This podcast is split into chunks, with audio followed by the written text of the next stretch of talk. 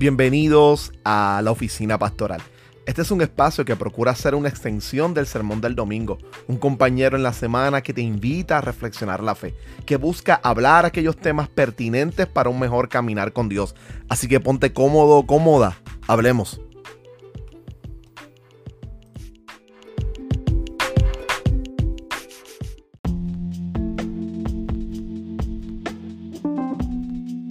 Nos enfrentamos a unos tiempos realmente difíciles para la iglesia, específicamente para la sociedad en general cuando miramos las polarizaciones constantes dirigidas por la política.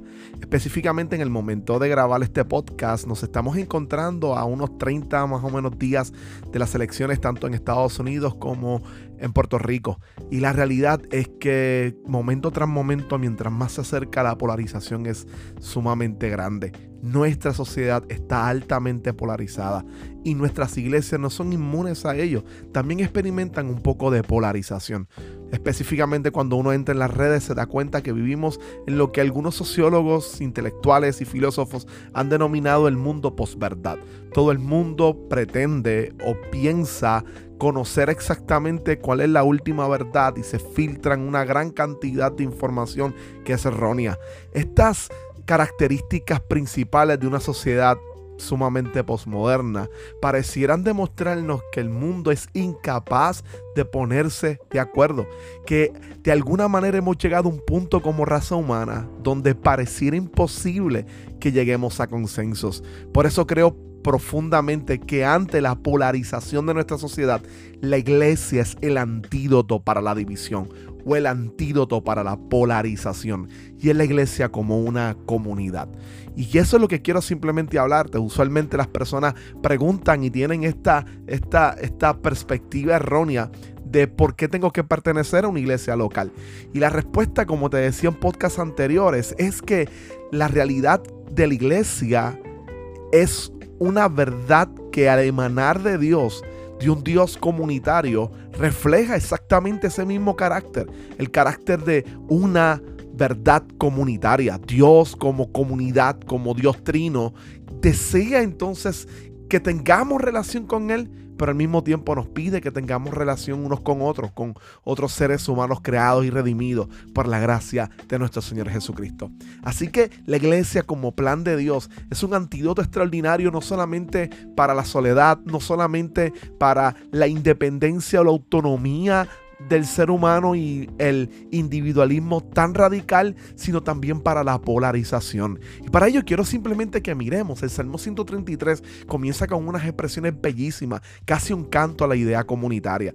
Y el salmista dice, mirad cuán bello y cuán delicioso es habitar los hermanos juntos en armonía. Y el salmista busca dos de las imágenes más preciosas para poder reflejar la belleza de la comunidad. Una de ellas es que automáticamente se fija en el rocío que caía del Monte Hermón y que producía pastos verdes al momento de regar la tierra en las faldas de este monte.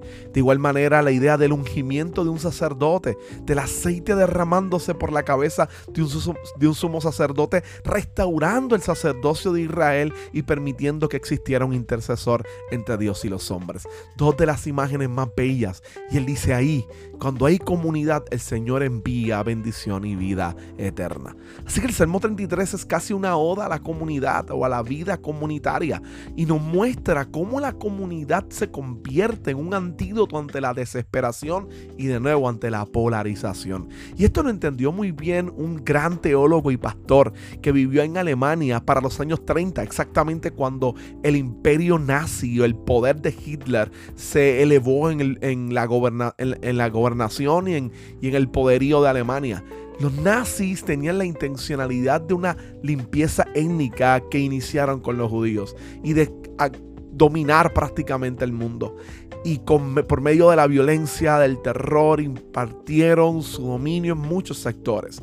Bonhoeffer se dio cuenta, Dietrich Bonhoeffer, este gran pastor luterano, de Alemania se dio cuenta que las pretensiones de Hitler de ser el gran restaurador y redentor de Alemania eran pretensiones que solamente Jesús podía adjudicarse.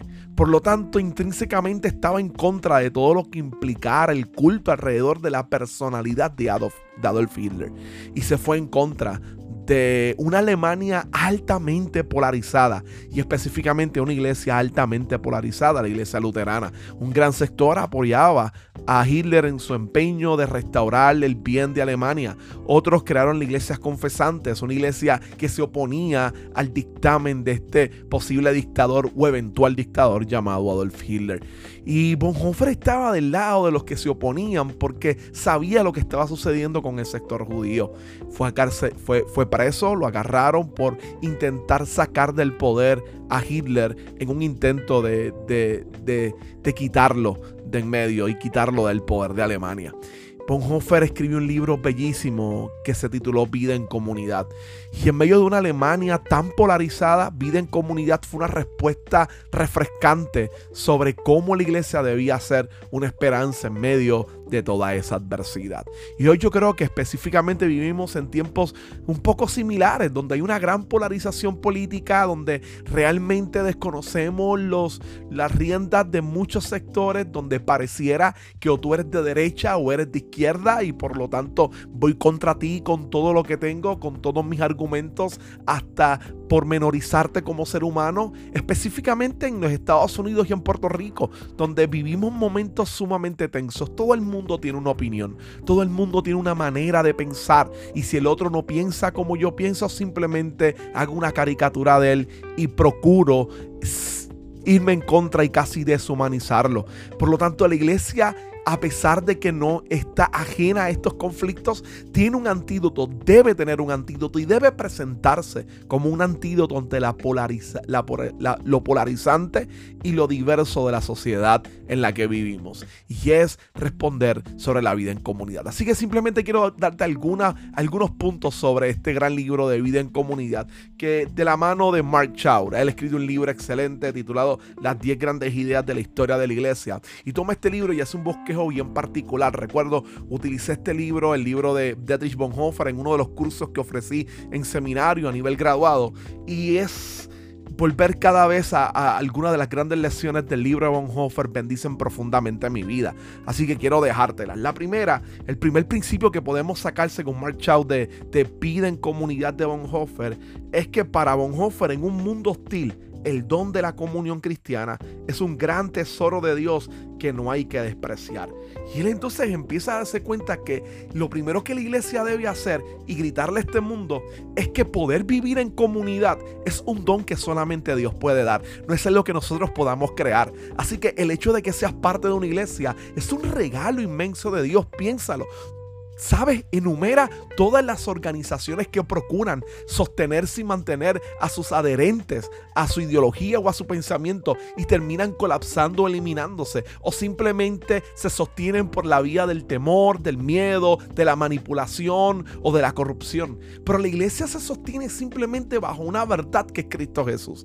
Es un regalo que personas con diferentes pensamientos, con diferentes ideologías, con diferentes puntos de vista puedan coexistir y no solamente coexistir, sino amarse unos a otros. El don de la comunidad es un don que hay que celebrar todos los días. El segundo principio que nos dice Mark Chown de, de, de Bonhoeffer es que en una época de independencia como la nuestra, altamente polarizante, el único mediador de la comunidad cristiana debe ser Cristo. No son nuestras ideas, no son nuestros pensamientos, no es la personalidad del pastor, ni la influencia que X o Y pastor tenga. Una comunidad cristiana, una iglesia, solo se sostiene anclada en la verdad que es Cristo Jesús. Jesús, a través de su Espíritu, es quien permite o quien sostiene la comunión de la iglesia. El compartir entre cristianos es una verdad solamente encontrada en Cristo Jesús. El tercer principio me llama mucho la atención y es que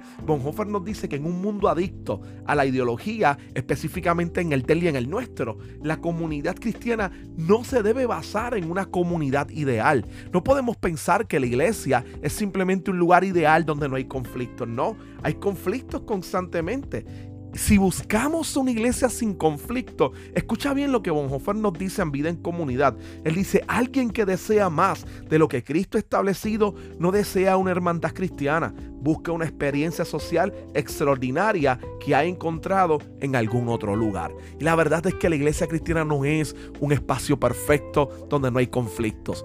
Una verdadera comunidad no se da con ausencia de conflicto. Una verdadera comunidad es aquella donde sus relaciones son tan fuertes que aún a pesar de los conflictos logran mirarse con ojos tiernos y amarse a pesar de las indiferencias. Toda iglesia debe procurar exactamente orar para que esa sea su realidad. Una realidad donde las creyentes que están ahí pueden tener visiones políticas distintas, visiones económicas distintas, visiones de sociedad distintas, pero los une una verdad que está por encima de todas esas opciones y la verdad de Cristo. Y que juntos procuran mirar la sociedad desde el lente de la fe en Cristo Jesús, desde el lente del crucificado. Y de esa manera, aún a pesar de las diferencias, de las adversidades o de los conflictos que puedan levantarse dentro de la iglesia, la mirada unos a otros siempre va a ser una mirada de gracia, una mirada de amor basada principalmente en Cristo Jesús. Por eso el principio número 4 de Bonhoeffer sería decirnos que en una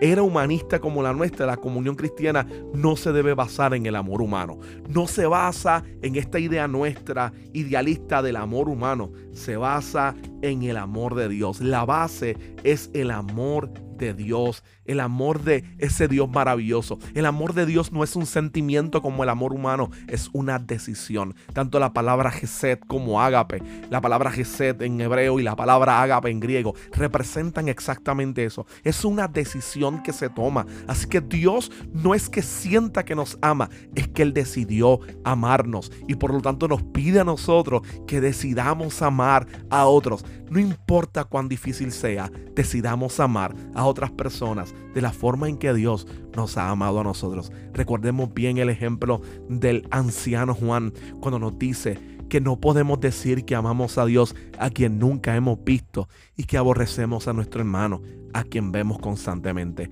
El llamado de la escritura es amar a Dios en la medida en que amamos a otros también. Es amar a Dios amando a otros. El quinto y último principio que nos va a presentar Mark Chowdy, que él saca o desprende del libro de Bonhoeffer, es que en una era de egoísmos y tribalismos, el único individualismo es seguro se encuentra en la comunidad cristiana. Y la única comunidad cristiana que es segura es la que permite que cada persona se sienta individual como es. Así que en medio de una sociedad tribal donde las personas quieren rápido hacer grupos y este grupo se levanta contra otro grupo, lo que nos dice Bonhoeffer es que el único espacio seguro debe ser la comunidad de la iglesia y que esa comunidad de la iglesia es segura en la medida en que respeta la individualidad de cada uno de sus miembros, pero que al mismo tiempo recuerda el gozo del disfrute de amar a otros mientras amamos a Dios. La identidad cristiana es una identidad que nos une uno a otros. Es poder repetir